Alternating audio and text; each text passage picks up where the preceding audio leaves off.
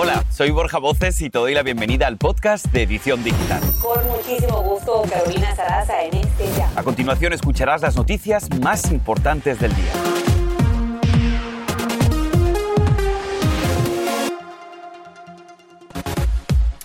Aumentan los casos de coronavirus en todo el país en casi un 40%. En California se cuadruplican los casos diarios por la variante Omicron. Estamos en vivo desde Los Ángeles. Y la cantante Shakira se une a las voces de súplica por el camionero hispano Rogel Aguilera, sentenciado a 110 años de cárcel. Te diremos lo que dice. Ya solo días de la Navidad vamos a viajar hasta Alaska para hablar con la mujer que prepara los tamales favoritos de Santa Claus. ¿Cuáles son sus favoritos? Bueno, aquí te damos la respuesta. Así comenzamos.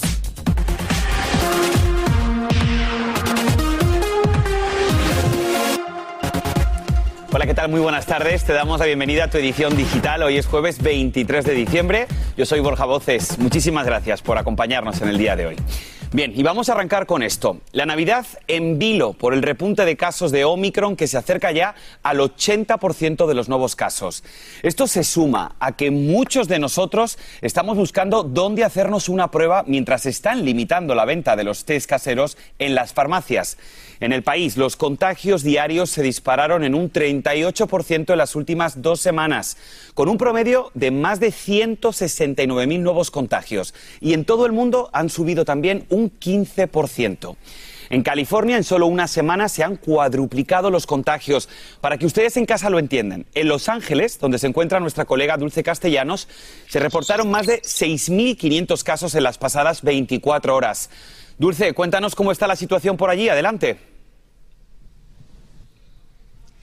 Muy buenas tardes, Borja. Efectivamente, el Departamento de Salud Pública está sonando las alarmas después de que se duplicara el número de casos por día. Durante los últimos cuatro días habíamos tenido un promedio de tres mil casos nuevos por día hasta el día de ayer. Ese número aumentó a seis mil nuevas infecciones en un solo día, lo cual las autoridades están sumamente consternadas en esta época de viajes y celebraciones por el fin de año. Nos encontramos en uno de los sitios de pruebas esta mañana donde, como pueden ver, la lluvia está complicando las cosas. Sin embargo, la gente está llegando para realizarse estas pruebas, ya sea porque tienen que viajar o porque lo están haciendo en anticipación para acudir a las fiestas del día de Navidad. Esa fue una de las recomendaciones de los expertos de salud, es realizarse una prueba para saber si usted es portador del virus y tome sus precauciones, no llegue a esa celebración de Navidad o de Año Nuevo si es que da positivo y por supuesto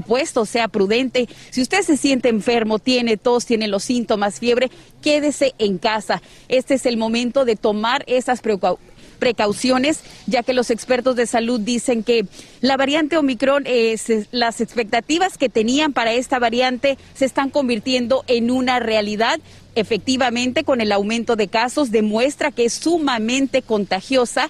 Incluso el doctor Fauci dijo que si va a tener una celebración de Navidad, no invite a personas que no estén vacunadas. Recuerde que es el momento de aplicarse la vacuna de refuerzo si es que aún no lo ha hecho. Esta es la información que tenemos en vivo desde Los Ángeles. Dulce Castellanos, regreso con ustedes. Muchísimas gracias, Dulce, por el reporte. No hay que entrar en pánico, pero lo bueno es que usted está viendo la edición digital y le aseguro que va a estar bien bien informado. Y además tenemos buenas noticias en la lucha contra el COVID. Y es que en las últimas horas la FDA ha autorizado la píldora de Merck para adultos con síntomas iniciales de COVID. Esta misma buena noticia también es para Paxlovid, la pastilla antiviral de Pfizer, que en dos meses podría estar en tiendas y en farmacias. Para recibir este último medicamento deberás llevar una prueba positiva de coronavirus y también una prescripción médica en un plazo no mayor a cinco días. Y hasta ahora miles de estadounidenses continúan luchando para conseguir una prueba de COVID-19 en los centros de exámenes en toda la nación que en este momento se encuentran desbordados con largas filas. Seguro que muchos de ustedes lo han intentado y han esperado hasta tres y cuatro horas, mientras otras personas ven como una auténtica misión imposible conseguir en las farmacias un kit de prueba casera del virus. Carolina Peguero se une a nosotros y nos tiene todos los detalles. Carolina, ¿cuándo van a llegar esas pruebas caseras a nuestras casas? Bueno, Borjas, unas 500 millones de, pruebas también caseras serán enviadas a principios de enero. Esto como parte de la promesa del presidente Biden en su agenda para combatir la propagación del COVID-19 y sus variantes. Pero para aquellos que aún están a la espera de estas pruebas, aquí te tengo la mejor manera de cómo puedes obtenerlas. Puedes comprarlas, por ejemplo, en las tiendas de CVS, Walgreens, Walmart o en línea en Amazon y costarán entre 20 dólares a 50 dólares. También tendrán un límite de seis pruebas por familia, dependiendo la cadena o tienda. Pero también ya para el próximo mes, el gobierno dice que hará disponible más de 500 millones de pruebas caseras, mientras que se informa que las aseguradoras les darán un reembolso de 25 dólares a sus clientes para poder comprarlas. Estas estarán disponibles a partir del 15 de enero del 2022, pero para, para los que no tienen seguro médico a partir del próximo año también el gobierno ofrecerá una página en línea donde podrás pedir tu prueba casera y será enviada directamente a tu hogar.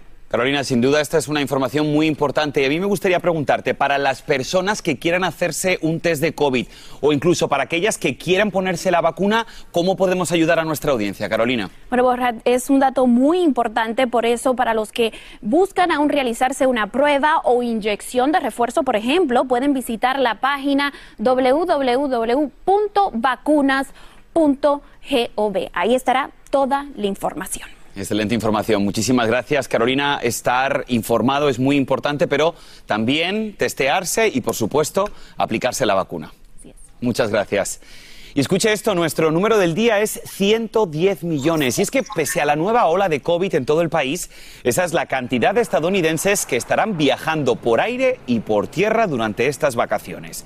Según la AAA, el año pasado, para esta misma época, se desplazaron 80 millones de personas, así que parece que la gente se está animando. Y en otras noticias, la Corte Suprema acelera dos disputas y dice que va a escuchar en sesión especial este 7 de enero los argumentos orales sobre el mandato de vacunas y el uso de máscara.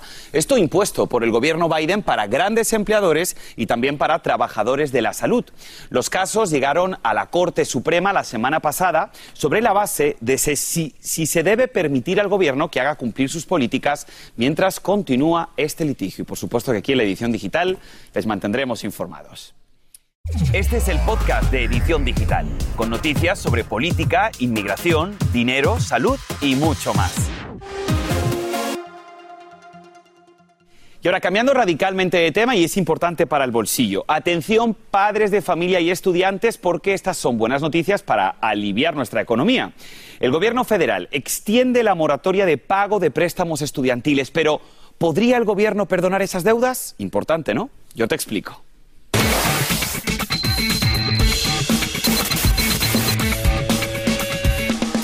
Bien, pues la respuesta a esta pregunta va a depender de si la economía mejora y aunque lo haga, se teme que los prestatarios no estén listos para cumplir con sus pagos. Mire este dato. 36 millones de estadounidenses que tienen préstamos podrán mantenerse en pausa hasta el primero de mayo del año 2022. Según el Departamento de Educación, la deuda colectiva sobrepasa los 1.37 billones de dólares y casi un tercio de los prestatarios no tiene dinero para pagar las mensualidades de 400 dólares, que es el promedio. Las tasas de interés se mantendrán en un 0%. Y yo hago esta reflexión.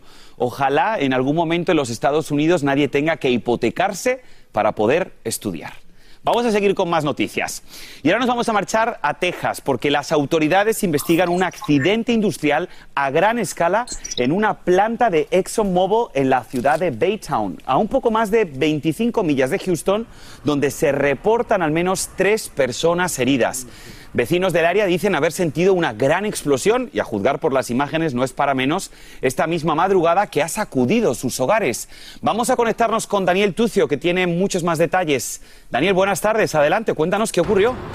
Hola, ¿qué tal? Muy buenos días. Ya las autoridades me han confirmado que el fuego ha sido extinguido ya en su totalidad, aunque quiero mostrarles cómo está el panorama en estos momentos. Todavía vemos el eh, humo que sigue saliendo en esta refinería y es comprensible, pues esto inició antes de la una de la mañana hora local. Lo que sabemos a esta hora es que todo inició en un área donde se produce gasolina. ¿Qué fue lo que inició este fuego? Bueno, pues hasta esta hora las autoridades en esta refinería ExxonMobil no nos han las causas, tampoco si es que hubo algún tipo de explosión tras iniciarse el fuego que dejó a cuatro personas heridas y que les puedo confirmar ya que se encuentran en condición estable en un hospital aquí en el área de Baytown, en Texas. En horas de la madrugada, las autoridades locales dieron a conocer que esto no representaba ningún tipo de riesgo para los residentes. Las autoridades me dijeron que las operaciones en esta refinería continúan, salvo en esa porción donde ocurrió este incendio que ha quedado completamente paralizada esa unidad. Nosotros, por supuesto, vamos a estar eh, pendientes de lo que siga ocurriendo aquí. Las autoridades han dicho que van a seguir dando mayores actualizaciones, eh, sobre todo porque queremos saber cuáles fueron esas causas que inició este incendio, si es que ha habido algún tipo de sanción para los responsables y también ellos han dicho que más adelante en horas de la tarde van a tener una mayor actualización al respecto. Es lo que tengo desde Baytown, en Texas, Daniel Tucho, Univisión. Pues muchísimas gracias, Daniel, por el reporte.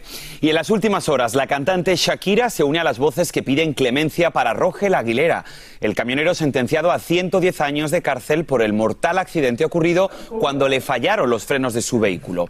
Vamos a ver lo que dice la cantante en sus redes sociales. Dice así debemos seguir presionando para que no se cometa una injusticia tan grave como esta. Ahora, muchos en casa seguro que os estáis preguntando, ahora bien, ¿qué sigue en este caso? Vamos en busca de respuestas y nos conectamos hasta ahora con el abogado Ángel Leal. Abogado, gracias por estar con nosotros. Yo quiero saber también qué es lo que significa, para que la gente lo entienda, y yo también, que el fiscal de Colorado haya presentado una moción en referencia a esta pena del camionero cubano es un paso enorme. Eh, la ley de Colorado referente a las sentencias mínimas mandatorias es bien compleja, pero básicamente se trata de cuando existe un presunto delito de violencia y presuntamente cualquier delito de homicidio es un delito de violencia y técnicamente le quita mucha discreción a los jueces de poder eh, discrepar de lo que exige, que son, por ejemplo, cinco años con delitos de violencia eh, clase 4 cuando es homicidio y sentencias consecutivas. La fiscal presenta una moción en los primeros 90 días después de que la, Corte haya dictado la sentencia, eh, pidiendo básicamente de considerar que la sentencia es demasiado severa y que existen circunstancias inusuales y atenuantes que la Corte reconsidere dicha sentencia, es la fiscal Alexis King, y es muy posible que esta audiencia tome lugar mañana mismo. Entonces, abogado, ya estamos hablando de esta moción, de una posible apelación. ¿Cuáles serían las alternativas reales para reducir o incluso condenar la sentencia? Bueno, yo considero que realmente hay un buen argumento eh, de parte de la Fiscalía de reconsiderar la sentencia porque eh, eh, técnicamente se consideró un delito de violencia por tratarse de un homicidio, pero en realidad fue un homicidio vehicular no intencional y la defensa de él precisamente fue que todo esto fue un accidente. Y el hecho de que la Fiscalía esté dispuesto de pedir la, modificación de la sentencia, que las víctimas estén de acuerdo con la modificación de la sentencia y los familiares de las víctimas, también aboga muy a favor del joven eh, eh, Mederos, así que Aguilera Mederos. Así que técnicamente este es un camino que se puede tomar y también hay otro argumento de que no necesariamente el juez tuvo que haber dictado las sentencias consecutivamente, porque eso realmente ocurre cuando hay distintos hechos. Tal vez se pudiera argumentar que el juez pudiera dictar una sentencia en conjunto, que todo se cumpla a la misma vez, porque todo es basado, todas las acusaciones, las 27 acusaciones, son basadas en los mismos hechos. Pues abogado Ángel Leal, muchísimas gracias por haber estado con nosotros arrojando un poquito de luz en este caso que sin duda acapara titulares en medio mundo y que sin duda ha conseguido el apoyo ya de casi 5 millones de personas que han firmado para que se le conmute esta sentencia. Así que te agradezco, gracias, feliz Navidad. Igualmente, gracias.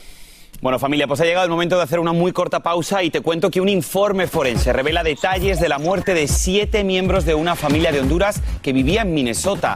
Tenemos todos los detalles. Y además, el pasaporte estadounidense, que creen, sube de precio en el 2022. Escucha cuánto te costará ahora este documento si lo solicitas por primera vez o si prefieres renovarlo. Y mucha atención porque además nos acaba de llegar una información de última hora. Una primera actriz mexicana se encuentra hospitalizada por COVID. Al regresar tenemos todos los detalles aquí en tu edición digital. Volvemos enseguida. Y ahora regresamos con el podcast de Edición Digital con las principales noticias del día.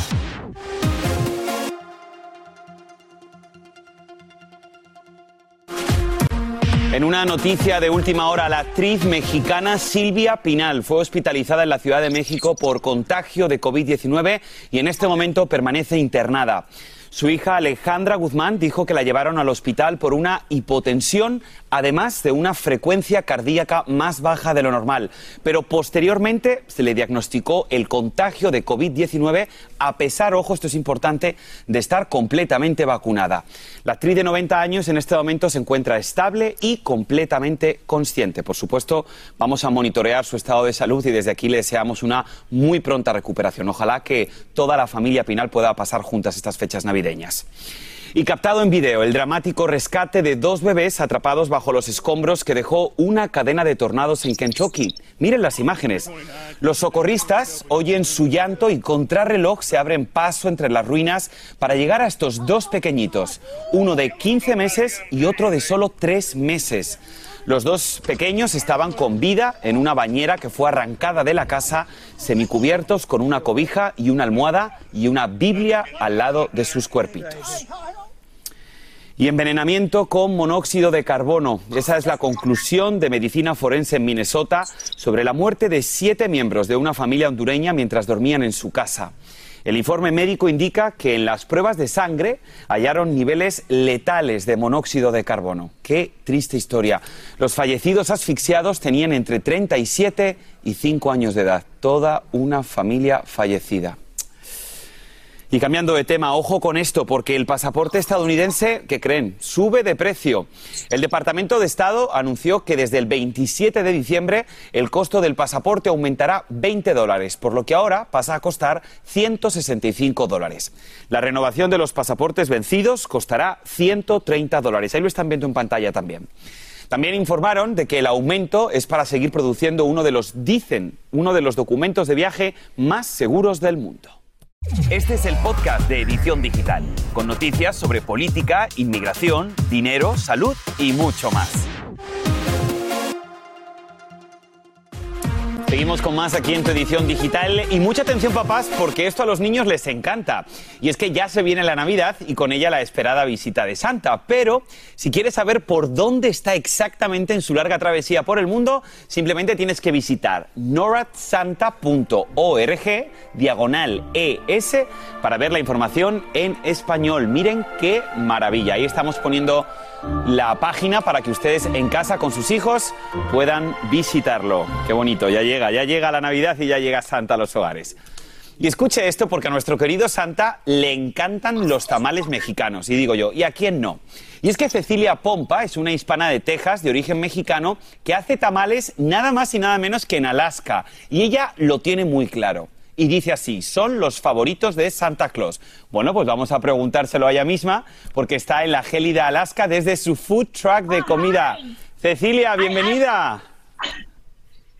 Ay, un momentito, tengo un cliente en la... En la bueno, pues ve contándome ventana. mientras vas sirviendo los tamales, claro, porque vamos a recordar que ahora mismo en Alaska son las 8 de la mañana y que hay muchas personas que les encanta desayunar tamales. sí. Cuéntanos cuál es el secreto de tus tamales que hasta Santa le tienes loco con los tamales.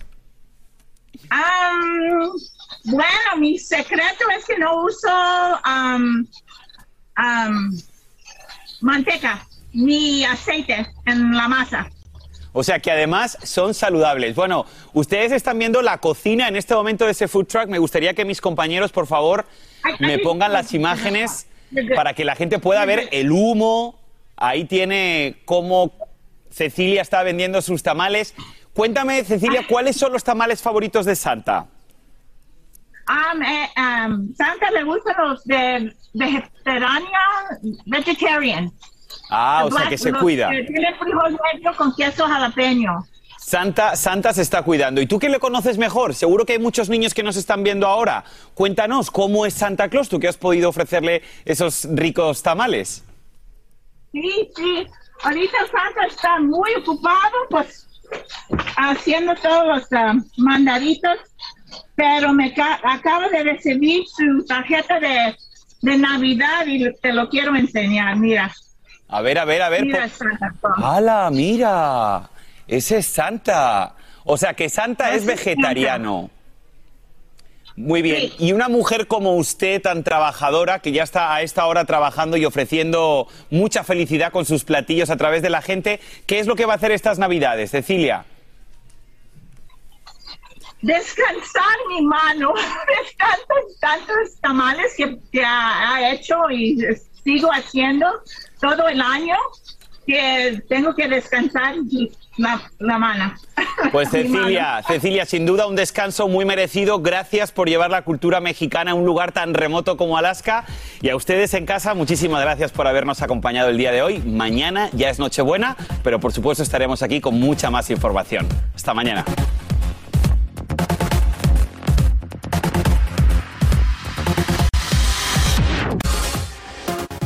Y así termina el episodio de hoy del podcast de Edición Digital. Síguenos en las redes sociales de Noticiero Univisión Edición Digital y déjanos tus comentarios. Como siempre, muchas gracias por escucharnos.